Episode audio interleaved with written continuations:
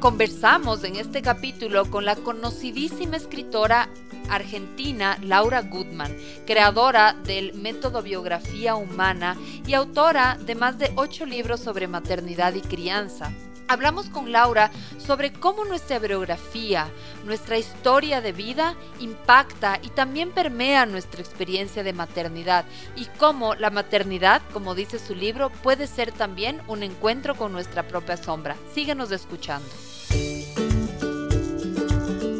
Hola, soy Cone Aitken y yo Paz Dávila. Somos Maternidades Imperfectas, una plataforma que acompaña, empodera e inspira a las mujeres madres a vivir la maternidad como un espacio de autoconocimiento, fuerza y crecimiento personal. Guiamos a las madres desde la maternidad que vivimos hasta la que queremos vivir. Nos interesa reescribir las historias de las mujeres madres, reflexionando y visibilizando maternidades reales, honestas y diversas, alejadas de los juicios y los dogmas que pesan sobre nosotros. Queremos guiar a las mujeres a encontrar su propia voz en la maternidad, a ponerla a su favor y a convertirla en una experiencia de poder y de equilibrio. Nos ilusiona acompañarte a florecer en la maternidad. Bienvenidos.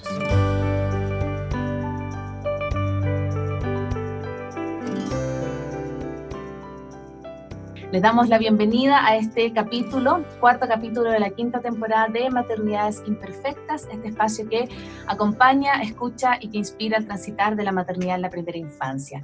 Mi nombre es Connie Aitken y eh, hoy día estoy súper emocionada, así que ya les voy a contar por qué, bueno, ya ven por qué. y ahora le doy el paso a mi querida Paz para que nos dé un, un saludo también. Bueno, hola con todos y todas que nos escuchan. La verdad, esta entrevista con Laura es para mí el resultado de dos años de trabajo con maternidades, con hablar mm, de la maternidad con sinceridad, eh, desde lo que nos pasa, desde el bienestar materno, desde el cuidado a nuestros hijos. Así que siento que esto es como una fiesta para nosotros realmente.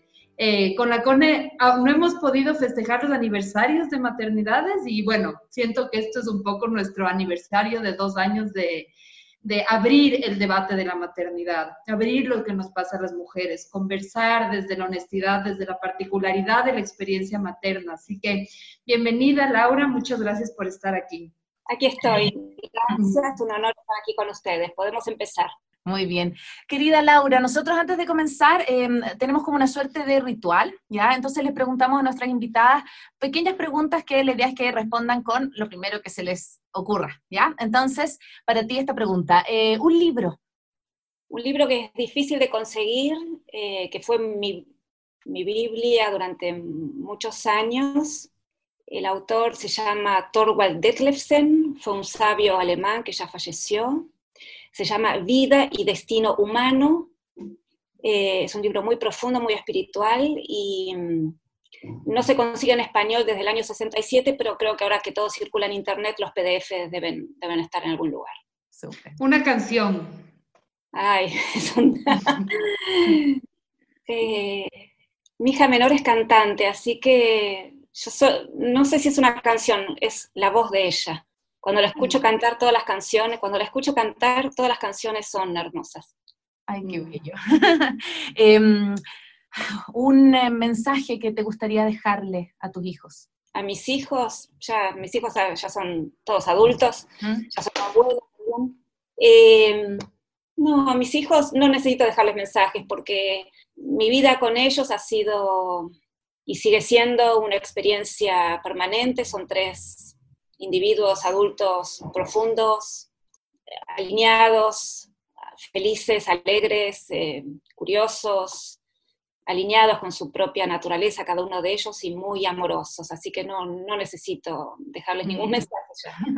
Mm. Un maestro en tu vida o una maestra, Laura. Ah, tuve muchos, eh, más de uno. un maestro fue Michel Audin cuando yo era joven. Eh, François Dolto también fue una de mis primeras maestras. Eugenio Caruti, con quien estudié astrología aquí en Argentina hace muchos años. Néstor Palmetti, que es una persona a quien yo sigo mucho en las depuraciones. Ah, más o menos, Detlefsen, eh, Detlefsen, Torvald Detlefsen, que les conté que para mí ha sido un maestro espiritual toda mi vida, aunque nunca lo conocí personalmente a través de sus libros. Qué hermoso. Y último, último, desde que soy mamá, soy más. No, en, mi caso particular la maternidad fue, me, sucedió muy tempranamente en mi vida, fui mamá con 22 años de mi primer hijo. Em, no, más nada, mi, vida ha tenido un, hilo, un, camino de búsqueda y mm, mis hijos hicieron parte, siempre. Eh, no son mm. ni, más ni menos, ni antes ni después. Mm. Eh, son parte de, probablemente el propósito de mi vida en este mundo, en esta encarnación, y, son seres que estuvieron conmigo antes de nacer, ahora y estarán después. Mm, mm. Bueno, muchas gracias. Adelante. Bueno, eh, en maternidades les pedimos a nuestras invitadas que se presenten, así que adelante, Laura, preséntate quiero contar que estas son, creo, las preguntas más difíciles que nunca me han hecho. Miren que hace 40 años que doy entrevistas, pongo, el grabador y sigo, de, sigo, voy hablando, pero estas, fueron, estas no me las esperaba, así que... Eh, me, presento, soy Laura Gutman, hace ya 40 años que trabajo, eh, empecé muy tempranamente, fui más conocida hace 30 años más o menos, eh, por mis primeros libros que eh, tenían mucho más que ver con la maternidad y las vivencias de la maternidad. Después fui mm, profundizando y, hoy en día después de muchos años, digamos, hay mucho recorrido, fui organizando un sistema de indagación que lo llamé la biografía humana en un momento determinado, eh, y, hoy en día trabajo enseñando esta metodología que no es más que un camino espiritual para poder conocerse a sí mismo, y esto es abierto para cualquier adulto, hombre, mujer, con hijos, sin hijos, a cualquier edad, eh, porque fui entendiendo también que en el caso particular de las madres, que estamos imperfectas y desesperadas, eh, todas las preguntas y todas las dificultades que tenemos a la hora de criar no son más que reflejos de experiencias propias no, no comprendidas, no reconocidas, eh, no registradas y, que tiene que ver, básicamente yo entiendo que la biografía humana, el, 90% reside en las experiencias que hemos vivido nosotros cuando fuimos niños. Y que, que no tenemos un acercamiento real realista sobre eso que nos aconteció, sino que tenemos organizados los recuerdos o las creencias o las opiniones sobre nuestras infancias en base a lo que alguien ha dicho, en principio ha sido nuestra madre. Eso es lo que yo llamo el discurso engañado o el discurso materno. Entonces, desarmar y limpiar, desintoxicar toda esa basura emocional eh, repleto de creencias, falsas morales, valores, opiniones, pensamientos, bueno, todo eso nos lleva mucho tiempo. Y, lo que propongo es que todos volvamos no solo al centro del amor, que es el lugar de donde nunca tendríamos que haber salido, porque los niños nacemos todos amorosos, tiernos, eh, perfectos y con una exquisita capacidad para amar. Solo que durante la infancia tenemos que sentirnos suficientemente amados, para luego en la juventud, adultez, eh, poder desplegar esa capacidad de amar que está dentro nuestro, que hemos nacido con eso. Así que el, gran agujero negro es la infancia que hemos vivido y que tenemos que de alguna manera primero comprender, ordenar y después darnos cuenta qué tenemos y qué no tenemos para convertirnos en adultos. Así que básicamente en esto organizo todo mi, mi, trabajo. Por un lado tengo una escuela donde enseño esto y tengo un equipo de trabajo que atienden individualmente a personas de todas partes del mundo. Hoy en día con Internet ya hace, digamos, la pandemia ya nos, nos agarró trabajando por Internet desde hace muchos años. Esto es lo que hago eh, tengo 62 años, como dije antes, mis tres hijos ya son adultos, mi segunda hija tiene una nena, que es mi primera nieta por ahora, espero tener muchos nietos más. Vivo en mm. Buenos Aires, normalmente, salvo ahora en momentos de confinamiento, viajo bastante. Eh, nunca, le estaba contando antes a Cone que no, nunca he ido a, Ecuador, espero ir en el futuro, pero bueno, he viajado a, muchos lugares dando conferencias o talleres y a esto me dedico y, mm esto es lo que soy.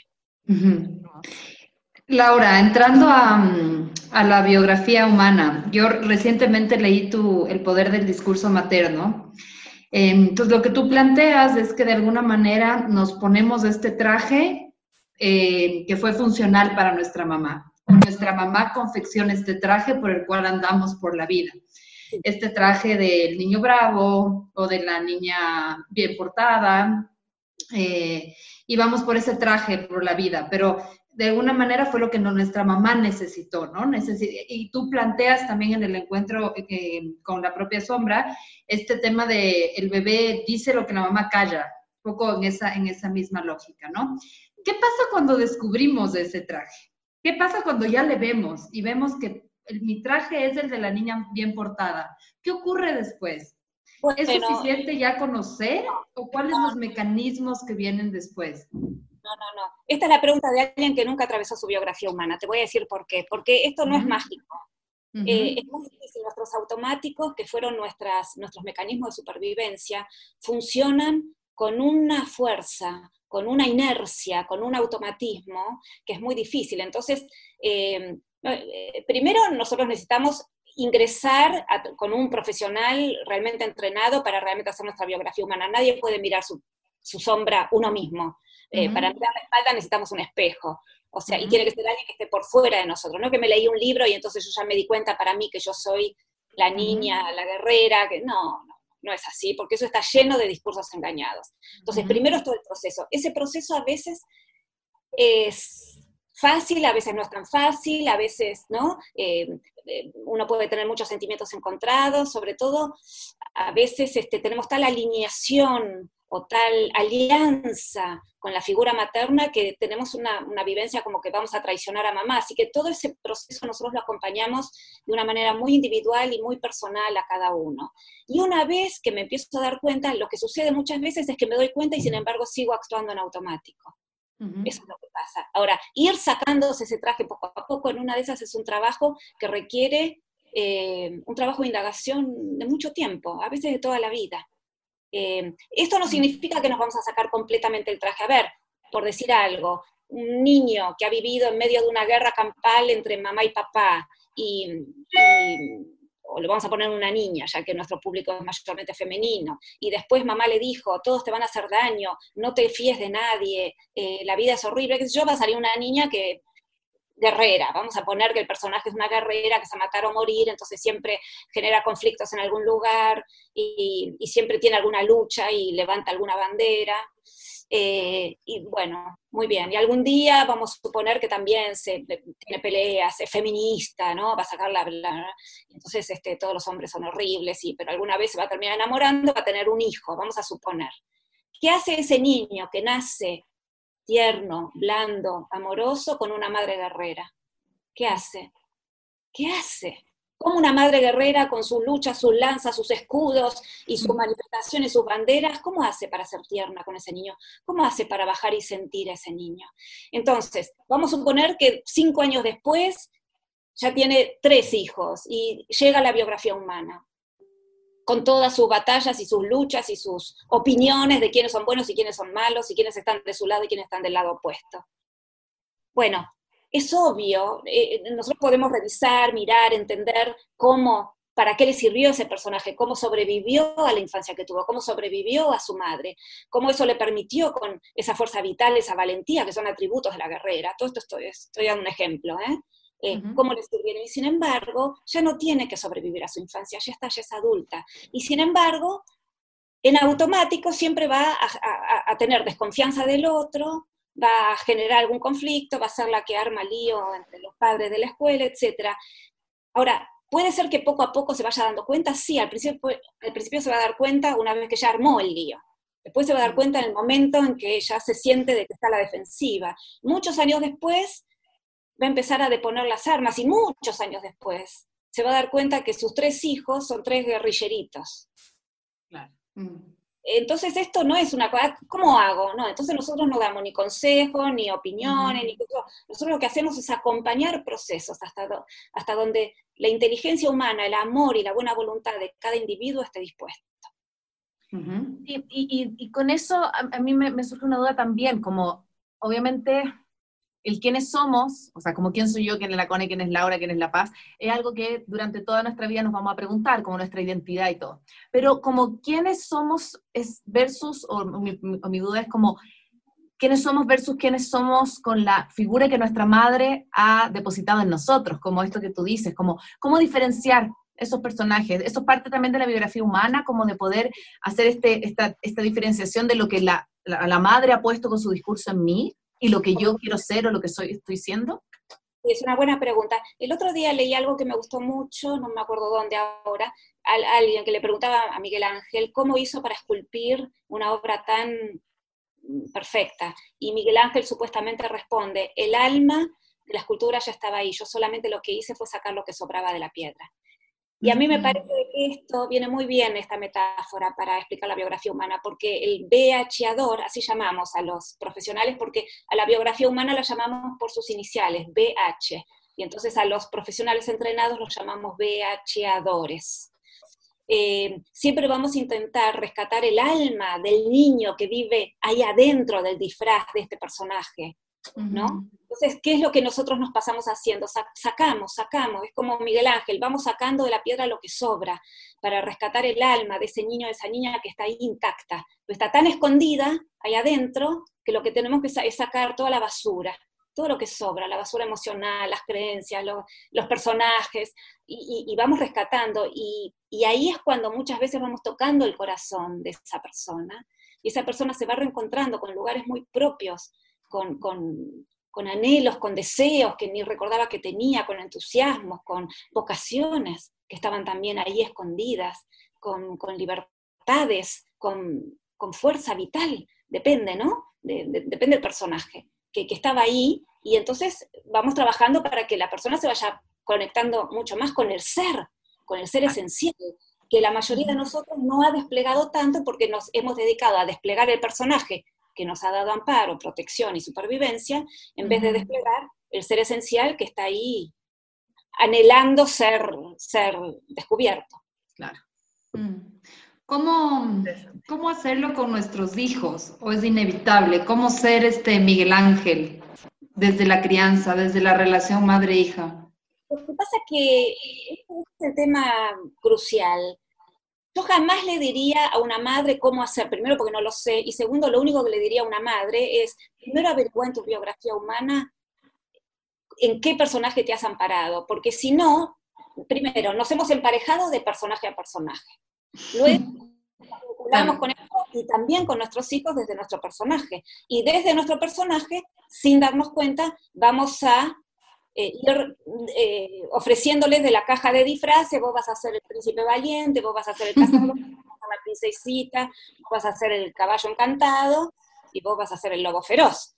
¿eh? Porque estamos todos adentro de un cuento mentiroso. No puedo explicar a qué nivel esto es así. Por más que ahora estamos hablando en general, yo no les puedo explicar a qué nivel lamentablemente esto es así en todos los casos. Mm. Sí, sí, es fuerte porque también en algún momento, tú también dices en, alguna entrevista que yo leí, como que decías que em, los adultos éramos como un ejército de niños como insatisfechos, como de niños que buscábamos también ese, ese como que nos miren, ese, ese, ese espacio como del, del niño herido, ¿no? Eh, y cómo averiguar también, tú decías, un papá, eh, cómo, eh, cómo, ser un papá feliz, averigüe si usted fue un niño feliz también, como, cómo romper un poco esa cadena de, sufrimiento en términos de no seguir como todos arrastramos una historia, ¿no? Pero, pero no seguir cargando esa historia, sino que hacernos cargo de decir, bueno, esta soy yo, esta fue mi historia, y, y, de acá para adelante yo espero hacerlo lo mejor que pueda, pero sin trasladarle ese sufrimiento un poco a mi hijo. Bueno, a ver, una cosa es la realidad, otra cosa son las buenas intenciones. Yo por eso insisto de que para mí tiene que ser un camino muy honesto, muy honesto. La biografía humana no es el único camino espiritual, hay muchísimos y los ha habido a lo largo de toda la historia, pero hay muchos que son mentirosos mm. y hay algunos que son honestos. La biografía humana es honesta y yo creo que ningún camino espiritual o de indagación o de comprensión es totalmente honesto si realmente no partimos primero limpiando la basura. Porque muchos nos aferramos a caminos en algún momento de nuestra vida y así funcionan las iglesias, los gurúes, las meditaciones trascendentales, lo que uno quiere. Entonces uno cree que rezando o meditando o siguiendo a tal gurú o haciendo una cantidad de ejercicios o lo que fuera, estamos salvados. Eh, todo bien, nos puede dar algo de bienestar, pero si, nos, pero, pero, pero si nosotros no terminamos de ver primero qué nos pasó, luego con eso que nos pasó y cómo seguimos haciendo. E, este es el personaje funcionando, ¿eh? porque es lo que nos ha dado buenos resultados en el pasado y esto es un auto. Entonces, este, no es verdad, tomando el ejemplo que les dije antes, que si yo soy la guerrera, un buen día voy a decir, ah, todo es paz y amor. No es verdad. Voy a, mm. voy a hacerme cuenta que todo es paz y amor y a las 6 de la tarde se me explota una bomba dentro. Entonces, no, depende de la buena voluntad, depende de una conciencia ordenada, organizada, sostenida y acompañada. Mm. Esto es lo que la geografía humana va a hacer, porque además la guerrera siempre funciona de una determinada manera, entonces puede tener una idea de cómo se desarman las bombas, pero en el momento en que estoy cansada, agotada, me pidieron tres niños juntos algo, este, algo no me salió bien, se me rompió la luz y se me tapó el inodoro, eh, la guerrera va a salir, no va a salir la paz y amor. Eh, entonces, eh, esto es un, es un... Ahora, respecto a la pregunta que yo sé que ustedes están esperando, ¿qué hacemos con nuestros niños? Los niños, todo lo que necesitan son una mamá, un papá y quienes los estén criando, lo más conscientes posibles de su sí mismo. y algo más, para ser consciente de, del sí mismo, yo tengo que estar conectada con la totalidad de mi ser. Y si estoy conectada con la totalidad de mi ser, también estoy conectada con la niña herida, con la niña mm. Si yo estoy conectada con mi niña, lo primero de todo, recién ahí voy a poder sentir al niño real que yo tengo. Porque los niños todo lo que necesitan es ser sentidos por su mamá. Si el niño se siente sentido, si yo siento a mi hijo, pero sobre todo él se siente sentido, cualquier cosa que le suceda, yo lo voy a facilitar, lo voy a compensar, le voy a hablar de eso, le voy a facilitar lo que sea, porque siento lo que le pasa.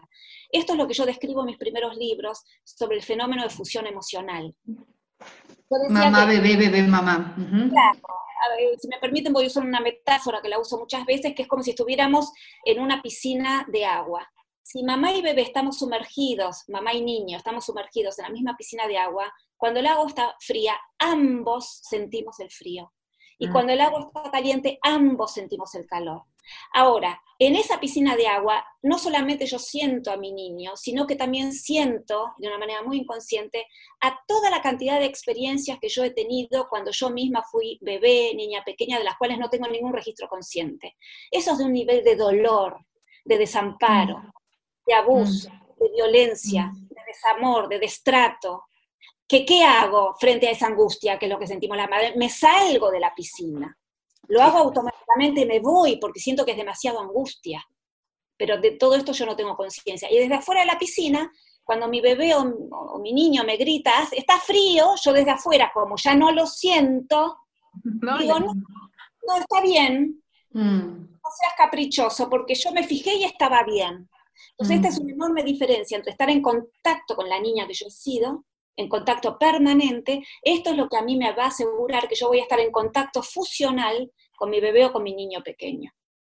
Y cuando yo estoy en contacto, no importa si tenemos una vida difícil o fácil, si tenemos problemas económicos o no, si hemos pasado por un divorcio o no, si soy madre sola, si tengo tres amantes, si vivo con mis padres, no importa. No importa eh, digamos, si, yo considero que mi vida es fácil o no es fácil. Si el niño se siente sentido y yo lo voy a poder milimétricamente compensar, apoyar, sostener, darle una palabra, eh, eh, amparar, porque siento lo mismo que él, ese niño está salvado. hablando, me, hay algo que me llama la atención em, y también pensando en, en la figura del padre tanto, tanto en tu, el encuentro con la propia sombra como en el poder del discurso materno, el padre tiene un papel, en el encuentro con la propia sombra tiene un rol específico, pero siento que en el poder del discurso materno tiene un rol secundario.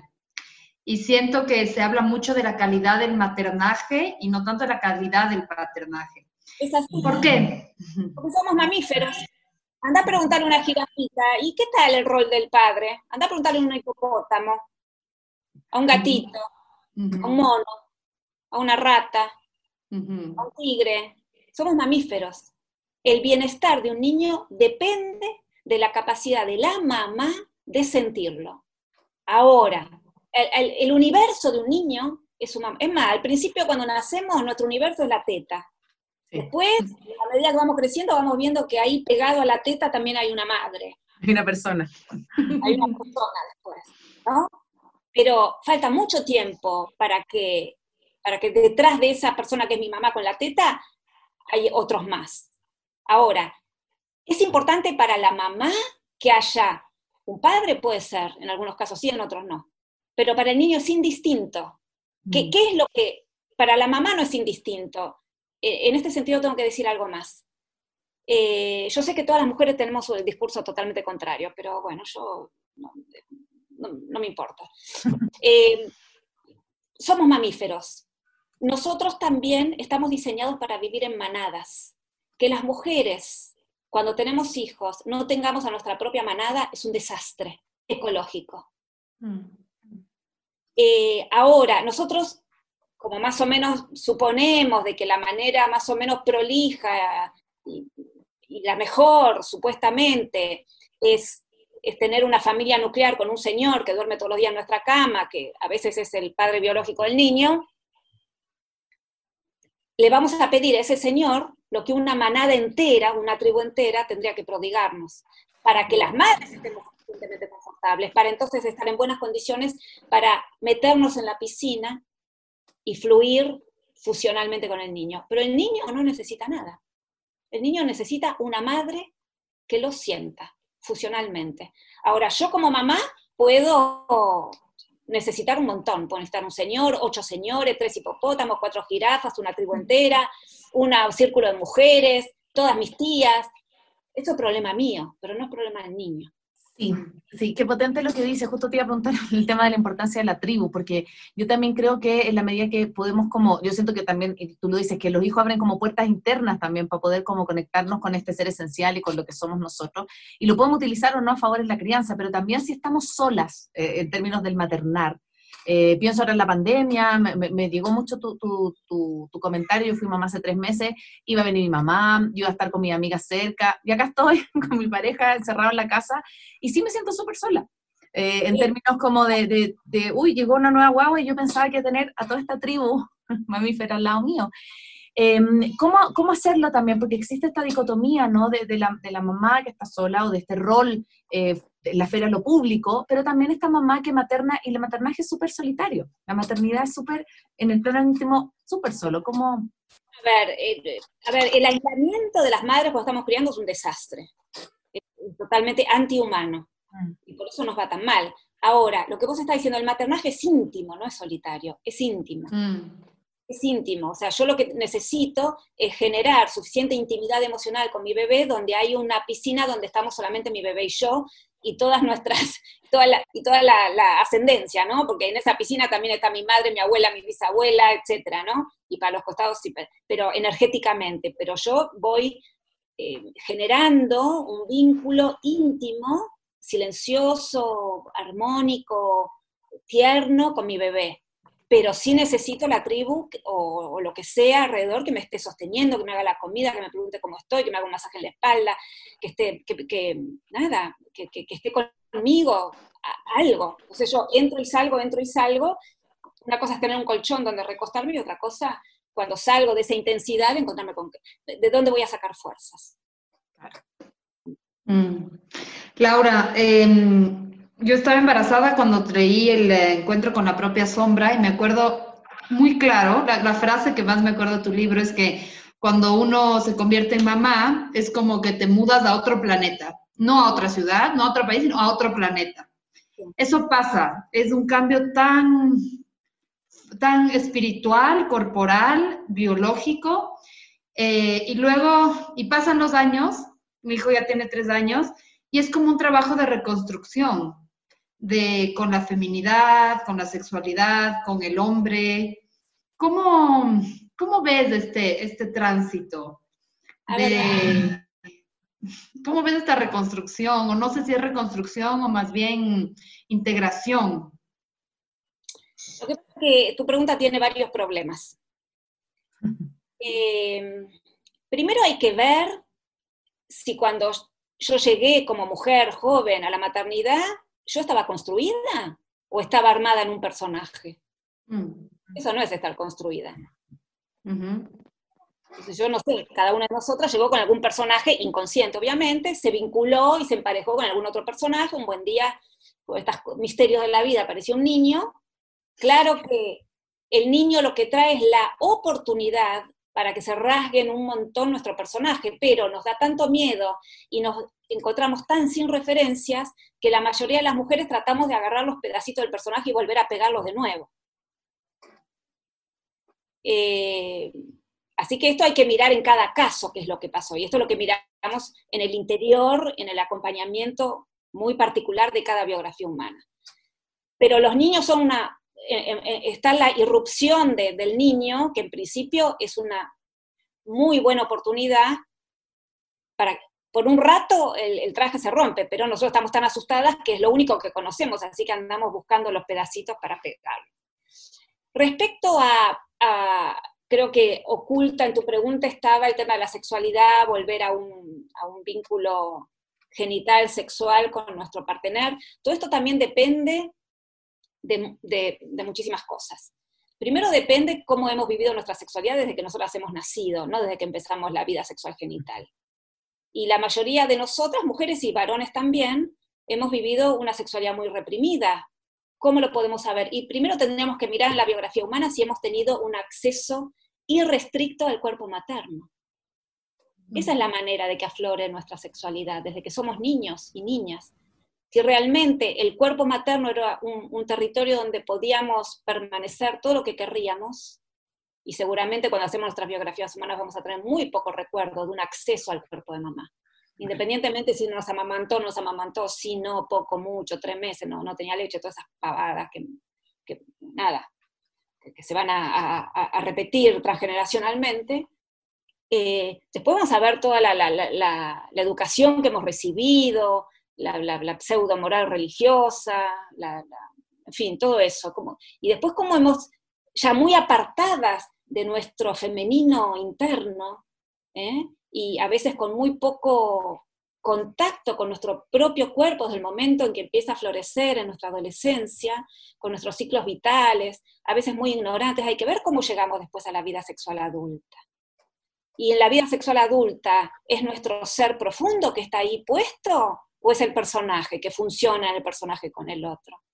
Entonces, bueno, es verdad que cuando después tenemos un niño y algunas madres estamos dispuestas a poner todo nuestro empeño y nuestra buena voluntad en ofrecer nuestra libido, que es nuestra energía sexual a ese niño, amamantándolo, maternándolo, teniéndolo en brazos, cuidándolo, sumergiéndonos en la piscina de la fusión emocional, todo eso es libido, todo eso es energía sexual, que mientras se la estamos dedicando al niño, obviamente que no tenemos eh, libido suficiente para tener encuentros sexuales, genitales con un varón. Claro que no. No solamente no podemos, no debemos, no corresponde, porque eso estaría lastimando realmente al niño y al vínculo con el niño.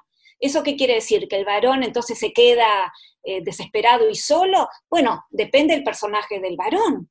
Si mm. todavía es un niño infantil que lo único que quiere es satisfacerse, en lugar de poner su libido, su masculino, su potencia, su virilidad al servicio de cuidar a esta mujer que está cuidando al niño de ambos, ahí hay mucha potencia para desplegar. Entonces, eh, también hay que mirar cómo hemos vivido nuestra vida sexual anterior y a veces fue también puro, puro, no sé, eh, nada, fue algo superficial, fue pequeño, fue pura autosatisfacción, fue sin encuentro, quizás fue sin, sin intimidad inclusive. Entonces, eh, todo eso hay que mirar, porque nada de lo que va a pasar después va a ser muy distinto a lo que ya pasaba antes. Entonces, si yo he logrado antes en una vida mucho más de contacto, con un, nivel de intimidad física, emocional, de amor, de, compañía, de comprensión, de compasión de uno hacia el otro, eso va a suceder también después del nacimiento del niño. Con penetración o sin penetración, para decirlo de una manera burda, no importa, no tiene ninguna importancia. Ahora, si eso no sucedía antes, después el reclamo siempre va a ser desde lugares bastante estúpidos, bastante infantiles, que es lo que sucede en la mayoría de los casos. Sí, sí, me parece súper potente esto como de, mm, del tiempo. Ah, necesitamos como el tiempo, como el espacio como de cantar. Yo siento que la maternidad, como decía La Paz también, es que un viaje a lo más profundo, es un, es un momento de decantar, de como las cosas se empiezan a sentar y también se empiezan a mover un montón. O sea, yo no me he sentido nunca más movida en mi vida como en los pospartos. se te mueve todo, es, un, es un terremoto interno tremendo. Em, y cómo desde, Laura, desde la biografía humana, que, obviamente que posiciona a nuestra historia como, como, algo, como una fuente de sanación, como algo que, con lo que podemos crecer, ¿cómo podemos, bueno, criar a nuestro hijo, a ver, sin perder de vista el, el, poder de la verdad también, pero tampoco queriendo ocultarles las verdades como que duelen o que les rodean, así como esta, esta excesiva preocupación a veces porque sean súper felices y que no sufran y que no sufran lo que yo sufrí. Mm. ¿Cómo, cómo, cómo sacarlo un poco la burbuja mostrándoles también el mundo que, les rodea, ¿no? no necesitamos mostrarles el mundo que les rodea, lo ven muy bien por sí mismos. Eh, el mundo que les rodea es el amor o el desamor de su mamá. Ese es el mundo que les rodea. Eh, así que nadie puede hacernos más daño que nuestra propia madre. Mm. Lo vuelvo a repetir, nadie puede hacernos más daño que nuestra propia madre. Entonces, por eso, en la biografía humana, el tema no es que le digo, que no le digo, que le muestro, que no le muestro, sino si nosotros empezamos a trabajar con un nivel de, de, de, conciencia, de verdad, tocando los lugares, hay algo de nuestro corazón que se va abriendo y el niño lo vive porque estamos en la, en la misma fusión emocional. Entonces, eso que yo vivo, eh, eso que empieza a tener sentido para mí, ¿no? Eh, a veces depende de la edad de los niños, depende de las circunstancias. Yo puedo contarle algo al niño que me estuve dando cuenta, o le puedo pedir disculpas por lo que yo hice en el pasado que en ese momento no me daba cuenta y ahora sí, o, puedo contarles que, yo todavía estoy aprendiendo, que a mí mi madre me trataba de tal y tal manera, y por eso a veces tengo estas reacciones, son cosas que yo por supuesto puedo compartir. Yo puedo compartir todo con mis hijos, absolutamente todo, pero desde la conciencia, no desde el discurso engañado. Porque si no vamos rápido a decirle a los niños, opiniones que tenemos sobre cada cosa. Cuando estamos en un camino de conciencia, todo lo que nosotros vamos comprendiendo, sabiendo que yo lo podemos compartir si da, y, pero lo más importante es que este camino nos vaya permitiendo, como decía antes, despejar toda la basura, todo lo que sobra, sacar todo lo, que es tóxico y, estar y, fluir en, con mi, parte más amorosa, más cariñosa con el niño. Y eso es lo que el niño va a recibir. O el niño me siente amorosa y siente mi amor y siente mi dedicación o no lo siente. Después lo que pasa alrededor siempre es un reflejo de lo que el niño siente en el vínculo con su madre. Mm. Em, no sé si, bueno, como en tu práctica terapéutica has visto cómo se repite, ¿no? Cómo a mí me, pasa algo particular ahora, y es que mm, mis papás son divorciados, yo también me estoy divorciando, y tanto mi hijo a esta edad como yo a su edad, mi mamá empieza una nueva relación, mi mamá se casa cuando, cuando mi hijo, eh, cuando yo tengo la edad de mi hijo ahora, yo empiezo una relación. Entonces, es, una, es un nivel como de situaciones paralelas en donde uno puede no tiene ninguna importancia. Eso le interesa a la psicología. No tiene Pero lo que voy es que cuando uno puede sentir ese dolor, o como tú dices, cuando uno puede eh, de alguna manera mirarse en el hijo, mirarse en el hijo, en el, en el dolor de niño que uno tuvo, de alguna manera hay una conexión. No, no, puro engaño. ¿Cómo funciona? No, eh, lo que pasa es que esto que vos estás interpretando es un discurso engañado tuyo. Habría que desarmar la biografía humana para ver ahí realmente qué es lo que pasa. Porque vos te estás divorciando ahora, estás empezando una relación. Y entonces vos lo unís con el sufrimiento que vos tuviste a los tres años cuando tu mamá se separó de tu papá y empezó una nueva relación. Entonces vos no estás mirando a tu niño, te estás mirando a vos misma y lo estás depositando en ese niño. O sea, te estás comparando con vos. Al revés. Mm. Te estás comparando con vos. Entonces, en vez de estar sintiendo al niño, vos te estás compadeciendo de la niña que vos fuiste. Entonces, no es verdad que estás sintiendo a ese niño, porque te estás poniendo vos como, referencia con lo que a vos te pasó. Por eso te digo que esto es una interpretación que es, engañada. cómo te pones para sentir ese niño? Porque me ha pasado que yo lloraba, entendí, le dije una frase, ese momento se calmó. O sea, quiero decir, sentí que le di en el blanco ah, sobre que yo pude entender y, ponerle en palabras. Eso no me pasa siempre, ¿no? O sea, fue, fue algo muy puntual, pero que sentí que pude tocar el núcleo de lo que le estaba pasando. Bueno, sí, por suerte, somos las madres, así que la intuición es lo mejor que tenemos para vincular, eh, para todos, para vincularnos con los niños y para todos. La intuición en, principio son como chispazos de nuestro ser esencial. Así que vos acabas de decir algo, sentí que, tenía que, le tenía que decir eso y, le di en el blanco. Bueno, mejor, mejor, pero descartemos todo lo anterior. De cualquier manera, me resulta muy difícil contestar eh, preguntas eh, personales, porque yo tendría que, para una pregunta personal tengo que recorrer toda la biografía humana, desarmar, desarmar, ver ahí qué, pasó, qué no pasó, etc. Pero que vos te estés separando a la misma edad que tu mamá se separó no tiene ninguna importancia.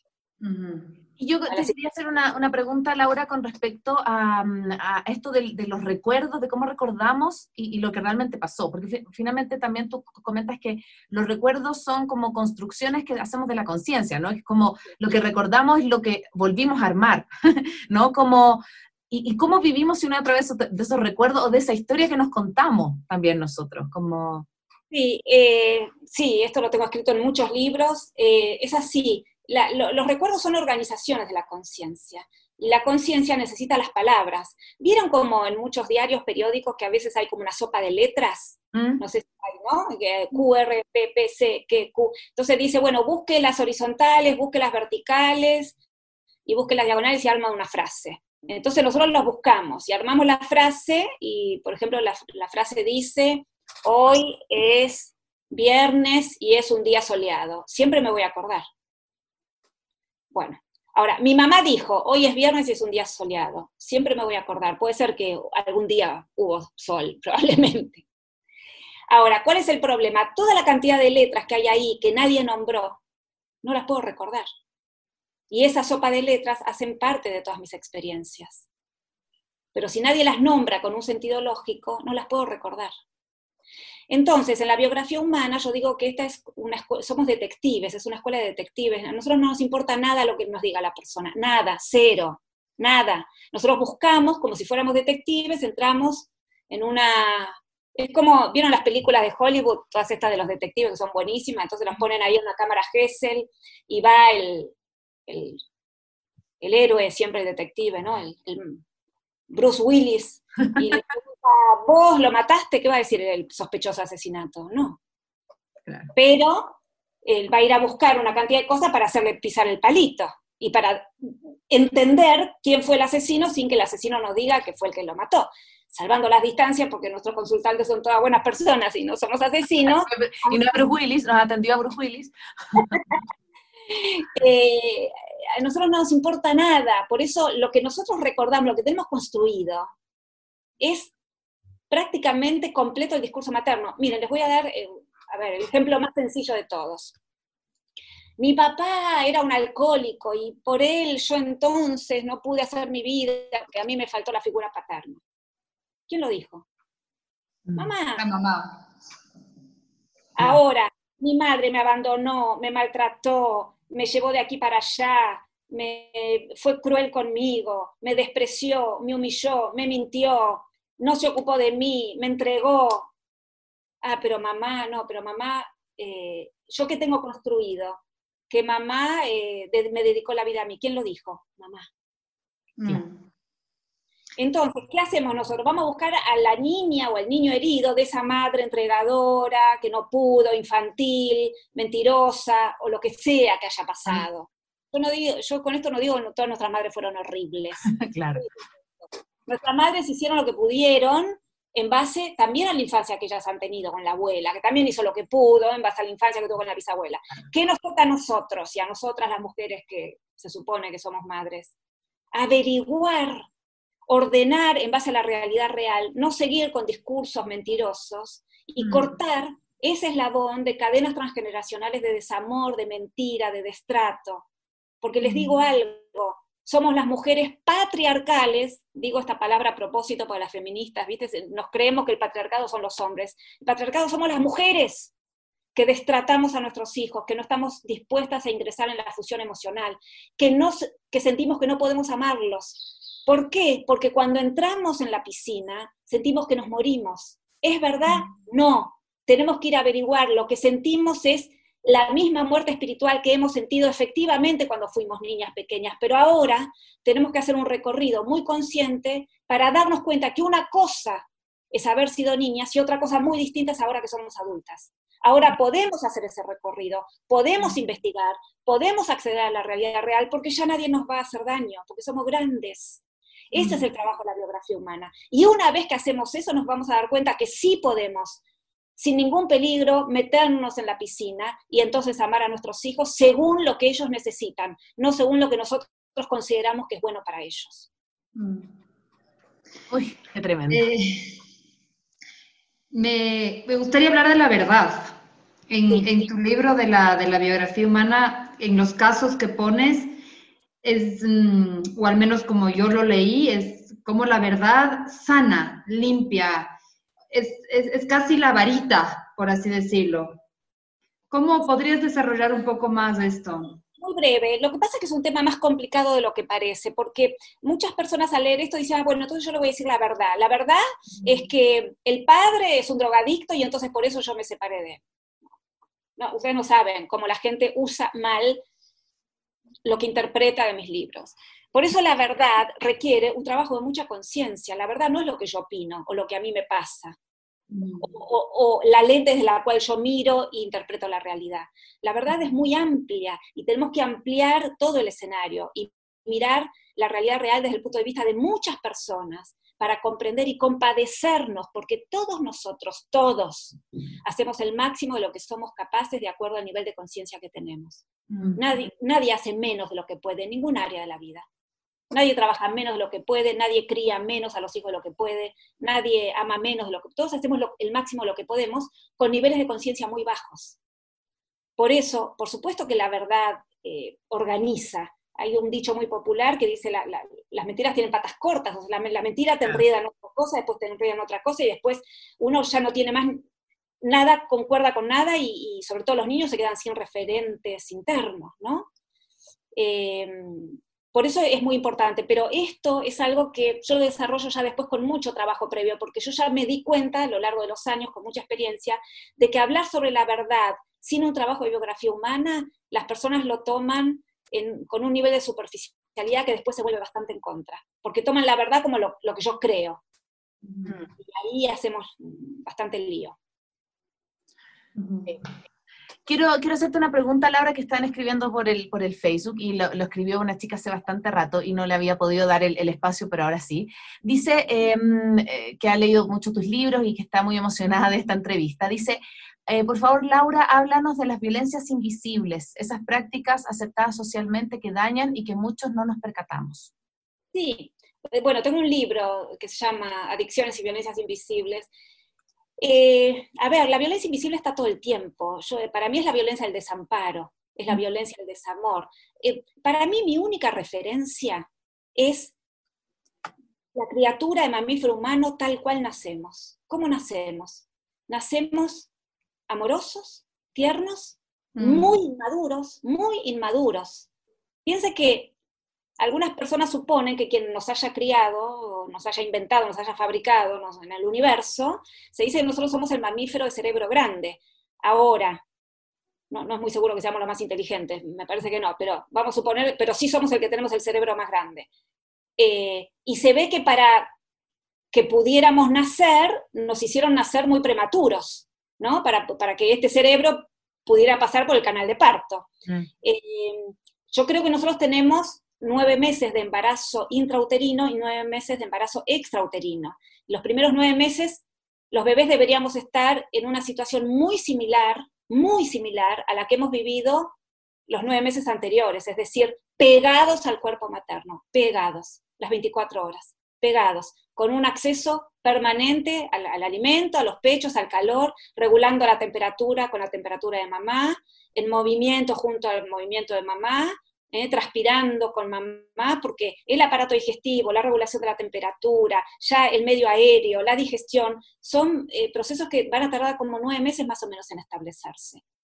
Entonces, esto, eh, si lo estamos en mejores condiciones, es mejor que en peores condiciones. Igual los nueve meses es como si tuviéramos otro nacimiento. Ahí empezamos a desplazarnos. Hoy recién estamos en el momento donde un perrito eh, al día de nacer ya puede ir por sus propios medios, va medio, se para en las cuatro patas o medio se arrastra, el segundo día ya va con sus propias patas y llega a la teta de su mamá por sus propios medios. Eso nosotros tardamos nueve meses en lograrlo. Entonces, nosotros tenemos un, un desarrollo muy, muy, muy lento. Y, pero después hasta los tres años, recién un año, 14, 15 meses para empezar a caminar. Y dos años y medio, tres años para empezar a hablar. Y siete años para tener conceptos de tiempo y espacio. Y 18 años para sacar el registro de conducir. Entonces, eh, e, es muy lento. Entonces, si, ¿qué es violencia invisible? Es que yo, en calidad de criatura, no estoy recibiendo aquello que yo merecía en concordancia con mi diseño original. Todo eso es violencia invisible, o sea, todo. Mm. Sí, y nos preguntan ahí, como no sé si hay una respuesta a esto, nos pregunta Margarita, dice, ¿cómo compensar con mi hijo el tiempo que no lo tuve pegado a mi cuerpo durante los primeros meses? Bueno, poniéndolo ahora. Mm. Eh, cada vez que el niño pide, upa, no sé si se dice en otros países, brazos, pum. Quiero brazos, pum. Quiero chupete, pum. Quiero mm. teta, pum. Quiero estar, ah, no te vayas, quédate conmigo, quiero dormir con vos, pum. Nada, es escuchar al niño. El niño está alineado, decime, paz. Esa, esa es la, mm, esa el pregunta tenía, este, hace esta metáfora de la piscina. ¿Hasta qué edad? ¿Hay edad? ¿Es para siempre? Es para siempre. Mm. Lo que pasa es que una vez que es para siempre. Es para siempre. Esta es la pregunta que siempre aparece. ¿Hasta, hasta qué edad? ¿Qué, qué apuro hay? ¿Cuándo vamos a liberar? Sí bien, ¿qué apuro hay para salir? Mm. Ah, y si estamos mal, tenemos que ir a averiguar por qué, quién nos dañó. Porque si estamos mal, no es por el niño que me está pidiendo, es por la niña herida que yo fui. Mm. Entonces, mm. Eh, si estamos mal y tenemos mucho apuro por salir, con más razón tenemos que ir a averiguar. Y si no, es para siempre. La intuición, la conexión, que además todos nosotros somos seres mucho más conectados de lo que creemos. Solo que no le damos atención. ¿Cuántas veces estamos pensando en alguien, aparece el WhatsApp? O soñamos con alguien y aparece. Y aparece, claro, ah, qué casualidad, no casualidad, estamos interconectados, pero le tenemos que dar el peso, el valor y el lugar que requiere nuestra interconexión. Entonces, si estamos conectados con cualquiera, ¿cómo no con nuestros hijos? Mm. Y en ese sentido, ¿cómo balancear la fusión con la autonomía? ¿Qué autonomía? Del niño, de la exploración. Ah, pero, pero, a ver, pero el, eh, un niño saludable que se siente seguro, que sabe que, cualquier cosa que le pasa, mamá es su mayor, es el niño que más lejos se va a ir, es el que más contento va a estar, el que más curioso va a ser, el que más interesado va a estar, el que cuando vea niños más se va a querer ir a jugar, justamente porque va construyendo la seguridad interna. Nosotros no le tenemos que dar autonomía al niño. El niño, o sea, los seres humanos somos exploradores por, diseño. Eh, así que al contrario, el niño cuanto más madre interna tiene, más lejos se va. Mm. Es al revés. Mm. Cuando está listo, que no es a la edad que yo, adulto, considero que debería ya poder jugar solo, esas son todas estupideces bien patriarcales.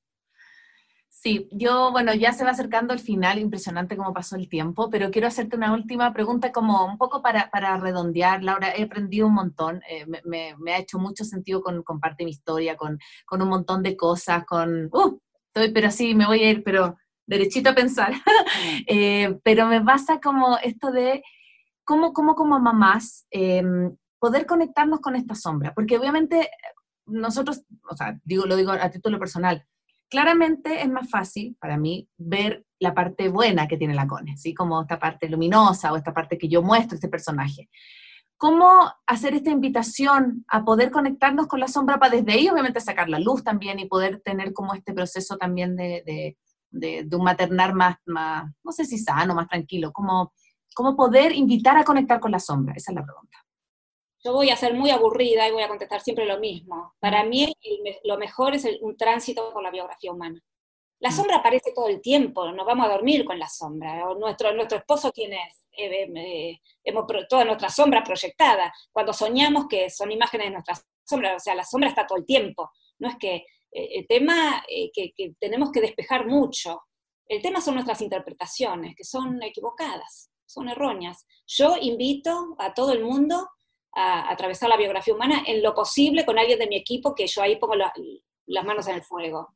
Yo sé que hay muchas personas que han egresado de mi escuela y que andan haciendo biografías humanas por todos lados, puede ser, pero yo ahí no tengo ninguna eh, incumbencia, no, no sé lo que hacen, no sé si lo hacen bien, lo hacen mal, no, no tengo idea. pero mi equipo está absolutamente supervisado por mí. Eh, mm. ¿me, permitís eh, decir dos cositas más? Por supuesto, por supuesto, dale, dale. A quienes nos estén escuchando pueden entrar, yo estoy en todo en internet, en mi web es lauragutman.com.ar, en Instagram, Laura en Facebook, Laura Gutman. Eh, también hay una, una, web de mi escuela que es escuelabiografiahumana.com. Eh, ¿Qué más? En Spotify, álbumes de Laura Goodman, donde yo cuento cosas. A ver, no en, en, las redes, pone Laura Goodman y aparece todo. Mis libros, yo tengo 13 libros. Yo sé que los libros en papel son un problema porque hay lugares donde se consigue, lugares donde no se consigue, etc. En este momento, desde Argentina, estamos también vendiendo libros en papel y se están enviando, pero si no, en ebook, mis 13 libros existen hay muchos, hay, hay 13 libros, y bueno, hay algunos más conocidos que otros, pero hay, hay 13 libros, no, se los voy a nombrar todos, pero en fin, en mi web pueden, pueden preguntar, pueden, este, en Instagram también. Lo mejor es la web, porque ahí tengo yo dos personas que están todo el día respondiendo de lunes a viernes, responden de una manera muy personalizada. Eh, por eso por la web, o, ahí también hay un WhatsApp, por supuesto, en todos los canales que existen de Internet hay forma de, pero yo propongo que vengan a la fuente, siempre mm. es mejor. Y no les va a salir más caro, al final les va a salir más barato. Sí. Es así, ¿no? Uno compra un pantalón de mala calidad y se rompe a los dos días y un pantalón bueno te dura 15 años. Bueno, esto es mi sugerencia, después cada uno hará lo que pueda. Mm. Bueno, Laura, muchas gracias. Gracias por tu tiempo, por tu generosidad, por visitar este espacio chiquito, pero bastante buscador. Creo que esa es nuestra definición, eso es lo que hemos hecho con maternidades. Em, no sé si tomando, no sé si quieres terminar con algo, si te gustaría hacer una reflexión final. Bueno, primero les agradezco a ustedes la oportunidad, siempre es lindo que, me, que yo comunico estas cosas hace 40 años, así que siempre cualquier canal que sea honesto y abierto y que haya otras personas que no me conocían que puedan tener acceso a estos pensamientos y ver después cómo siguen buscando, siempre está bueno, así que les agradezco de corazón. Y nada, yo lo único que apelo es a la madurez de cada uno. Y si acá estamos siendo vistas por madres, sobre todo por madres jóvenes, eh, que no, no se queden con sus lugares infantiles, no anden preguntando qué hago, no pregunten qué hago. Porque yo nunca voy a responder qué hacer, pero la mayoría de la gente responde. Mm. No pregunten qué hago, no, no lo pregunten. Eh, conózcanse, búsquense, busquen sistemas de, de, de, de conciencia, de conocimiento. Yo propongo la biografía humana, busquen lo que les parezca bien, prueben, tienen que calzar en el ser interior, pero no pidan consejos. Los consejos son la cosa más depredatoria que hay. No pidan consejos, pónganse en su lugar adultos. Por más lastimadas que estemos, si ahora tenemos niños, no nos queda otra que asumir nuestro lugar adulto, maduro, y tratar de ver cómo podemos madurar, porque ahora es mucho más importante el niño, los niños que tenemos, que, nuestra propia vida. Mm. Sí, te quiero agradecer también y me sumo a las palabras de la paz, como con esto de hacernos cargo, de, ya desde ser adulta y maternar desde ahí, no maternar desde, desde la niña herida. Y te quiero agradecer porque también fuiste súper generosa cuando te hicimos la invitación, dijiste ya, vamos, así que esperábamos con la paz, con mucha ansia esta entrevista. Quiero agradecer a toda la gente que se conectó, fueron bastantes, tuvimos harta, harta harta em, comunicación, eh, tratamos de responder todas las preguntas. Este capítulo, le hablaba Laura antes de, salir al vivo, va a estar disponible la próxima semana en también las plataformas en Spotify, en iTunes y en nuestra web eh, www.maternidadesimperfectas.podbean.com. Y el próximo jueves nos vemos de nuevo en otro capítulo. Vamos a tener de invitado un hombre, chileno. Así que solamente les digo eso, eh, vamos a hablar de un tema súper interesante también, así que para que estén súper atentos y bueno, a quedarnos ahí todavía encerrados en el frío, hablamos con Laura de, de Buenos Aires, pero eh, ahí, a ver qué nos depara el destino. Bueno, chicas. Muchas gracias. Un besito a todos los Gracias. Chao. Soy Cone Aitken. Y yo, Paz Dávila. Gracias por regalarte este tiempo de autocuidado y crecimiento. Si quieres escuchar más capítulos y contenidos sobre maternidad y crianza, no olvides de encontrar nuestro podcast en iTunes y Spotify. Y a través de Radio Sucesos todos los domingos a las 12 del mediodía. Te esperamos.